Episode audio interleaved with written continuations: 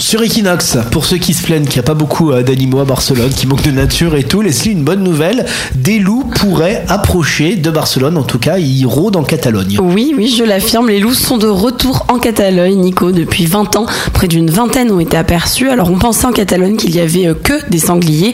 Eh bien non, les loups sont également présents. Après avoir totalement disparu au début du XXe siècle, ils ont été vus il n'y a pas si longtemps dans plusieurs villes catalanes et ce retour pose problème. Il y a les pour et les contre.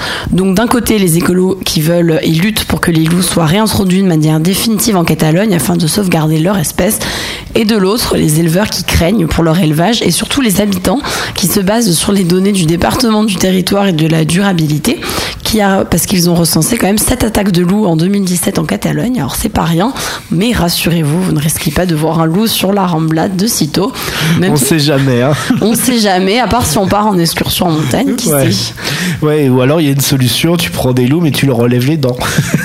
des loups édentés. Comme ça, c'est beau le loup, mais s'il a plus de dents, il peut plus attaquer Mais les brebis. peut-être que ça va devenir un enjeu un très important dans cette histoire de loup. Moi, je dis que les loups vont arriver sur Barcelone et sur la Rambla. Je le sens bien. Je sais pas On en pourquoi. reparle dans quelques voilà, mois. on en reparle.